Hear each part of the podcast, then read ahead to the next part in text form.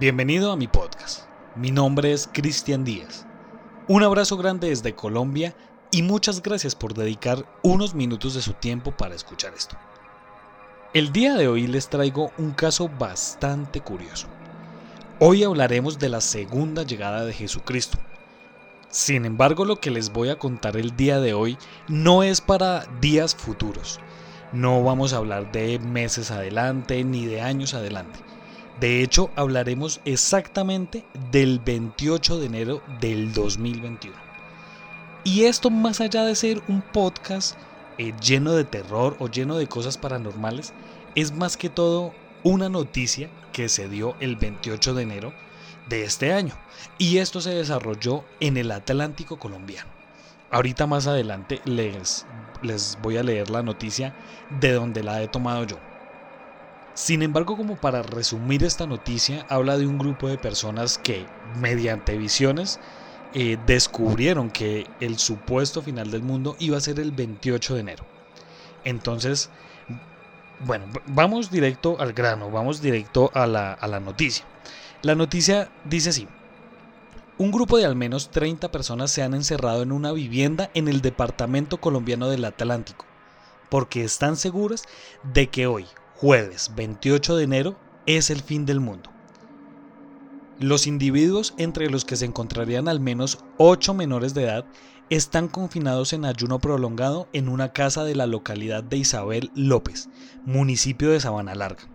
Las personas son originarias de Barranquilla, pero hace cinco semanas se desplazaron a Isabel López para esperar el juicio de Dios. El grupo de feligreses está liderado por el pastor y ex profesor universitario Gabriel Ferrer Ruiz, quien renunció a principios de enero a su cargo de profesor de literatura en la Universidad del Atlántico, indicando que había recibido una orden directa del Señor Todopoderoso. Algunas personas afirman que Ferrer Ruiz estaría obligando a los demás miembros de la congregación religiosa, llamada Berea, a renunciar a sus trabajos y vender sus propiedades. Los feligreses han colocado un letrero en la vivienda del conteo regresivo de la supuesta llegada de Cristo. Los vecinos de la localidad temen un suicidio colectivo, puesto que en su carta de renuncia Ferrer escribió, abro comillas, ya está a punto de manifestarse el poder de la resurrección de Cristo en los que murieron creyendo en Él, y se manifestará en la vida eterna. Algunos integrantes del grupo han rechazado formar parte de una secta y la posibilidad de un suicidio colectivo. Sin embargo, la policía y demás autoridades locales están haciendo un seguimiento del caso. Uno de los seguidores de esta iglesia le dijo al heraldo que, quitarse la vida iría en contra de sus principios religiosos, que el anuncio se trata de una promesa de resurrección que verán cumplida este jueves. Los que duermen van a resucitar, es lo que dice la Biblia en varios pasajes. Los que creyeron resucitarán. La palabra dice que si no hay resurrección en los hombres, entonces es negar que Cristo resucitó. Eso dice la Biblia y en eso nos mantenemos, expresó el creyente al medio colombiano. Básicamente esa fue la noticia que se vivió pues por esos, por esos días en Colombia y más allá pues en, en toda la costa atlántica.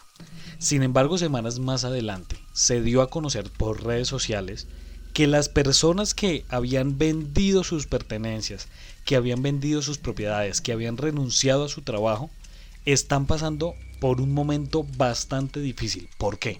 Claro, más allá de la necesidad de las cosas, de las propiedades, eh, ellos sufrieron un daño psicológico gravísimo porque dicen, esto realmente no, no me atrevo a asegurarlo al 100%, pero dicen en las redes sociales que estas personas quedaron con problemas psicológicos graves porque quedaron esperando algo que básicamente era, entre comillas, prometido por el ser superior.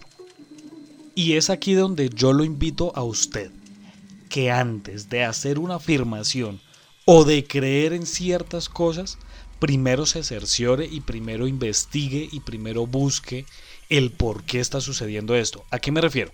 Un ejemplo, que usted diga, no, es que en mi casa me están asustando. Bueno, pero ¿por qué lo están asustando? ¿Qué está sucediendo? Entonces aquí lo primero que usted debe buscar es las cosas lógicas. Vamos a poner un ejemplo. Usted dice, bueno, yo llegué a mi casa, dejé las llaves de mi carro, las dejé, no sé, encima de la mesa del comedor y a la mañana siguiente, cuando fui a buscar las llaves, no estaban y las llaves aparecieron, no sé, en algún, en algún otro mueble del comedor o aparecieron en la mesita de noche. Bueno, aquí es donde yo lo invito a usted a que usted diga, bueno, pero ¿seguro yo lo dejé ahí? ¿Sí fue ahí o, fue que lo dejé en la mesita donde apareció en la mañana siguiente? Si de pronto a usted le sigue pasando esto más a menudo, entonces yo le invito a que usted compre una cámara de seguridad. Ahorita eso es algo muy económico de comprar, es de muy fácil acceso porque usted puede monitorear la cámara mediante el teléfono. Entonces usted, si eso les llega a pasar seguido, usted puede comprar una cámara de seguridad y tenerla, montarla en algún sitio estratégico y ahí es donde usted se puede apoyar. Si ya, digamos usted ve en la cámara de seguridad que usted deja las llaves encima de la mesa del comedor y a la mañana siguiente amanecieron en su mesita de noche, ahí ya podemos hablar de un caso paranormal. De lo contrario no. Ahora, con esta noticia, yo le invito a usted a que obviamente no se deje creer, ¿sí? Obviamente no se deje creer de personas que tal vez ni siquiera tienen algún contacto directo con estos temas. ¿Por qué? Porque pueden ocurrir esta, esta clase de cosas. Ahorita hay muchas, muchas, muchas cosas en redes sociales de brujos, de chamanes, de personas que ven el futuro, de personas que predicen cosas. En redes se dicen muchas cosas. Entonces yo lo invito que usted, antes de que llegue a cometer un acto como el que le acabo de nombrar, lo invito a que usted primero se informe adecuadamente para después hacer algo por el estilo, ¿sí? Para no caer en manos de farsantes. Es, ese es el punto. Por eso también quiero hacer como un paréntesis entre lo paranormal y entre todos los casos paranormales que tenemos para traerle a usted esta noticia para que usted diga, mire lo que le pasó a esta persona, mire lo que le sucedió a esta comunidad, porque de hecho este caso no es el primero que ocurre. Tenemos millones de casos de sectas, de personas que tienen un poder de manipulación increíble que hace creer a las personas en ciertos hechos que básicamente no ocurren. Además de eso tenemos a las personas que han predicho cosas que pues bueno, de pronto por la forma de interpretación, de pronto por la forma en que uno las tome, pueda que sí se cumplan, pero tenemos personas como eh, en el pasado, como fue Nostradamus, como lo fue Baba Vanga, que también tenemos un podcast de eso, que predijeron cosas y que en cierta medida sí se cumplieron.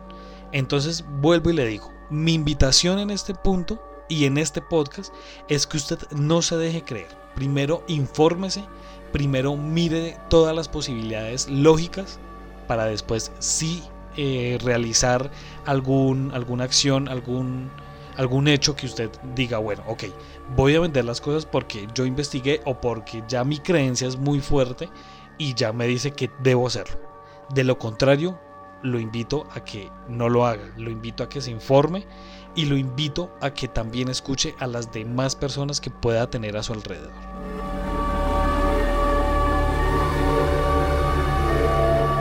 Muchas gracias por escuchar este podcast. Si usted quiere ser parte de esta comunidad, síganos por Instagram como arroba Colombia Paranormal Podcast y déjenos sus comentarios. Nos pueden seguir en TikTok como arroba Colombia Paranormal, donde vamos a estar enseñando videos paranormales y hablaremos de muchos casos curiosos. Y por último, hacemos transmisiones en Twitch. Nos pueden buscar como arroba Colombia Paranormal 01. Únase a esta comunidad y le aseguro que se va a divertir con todo nuestro contenido.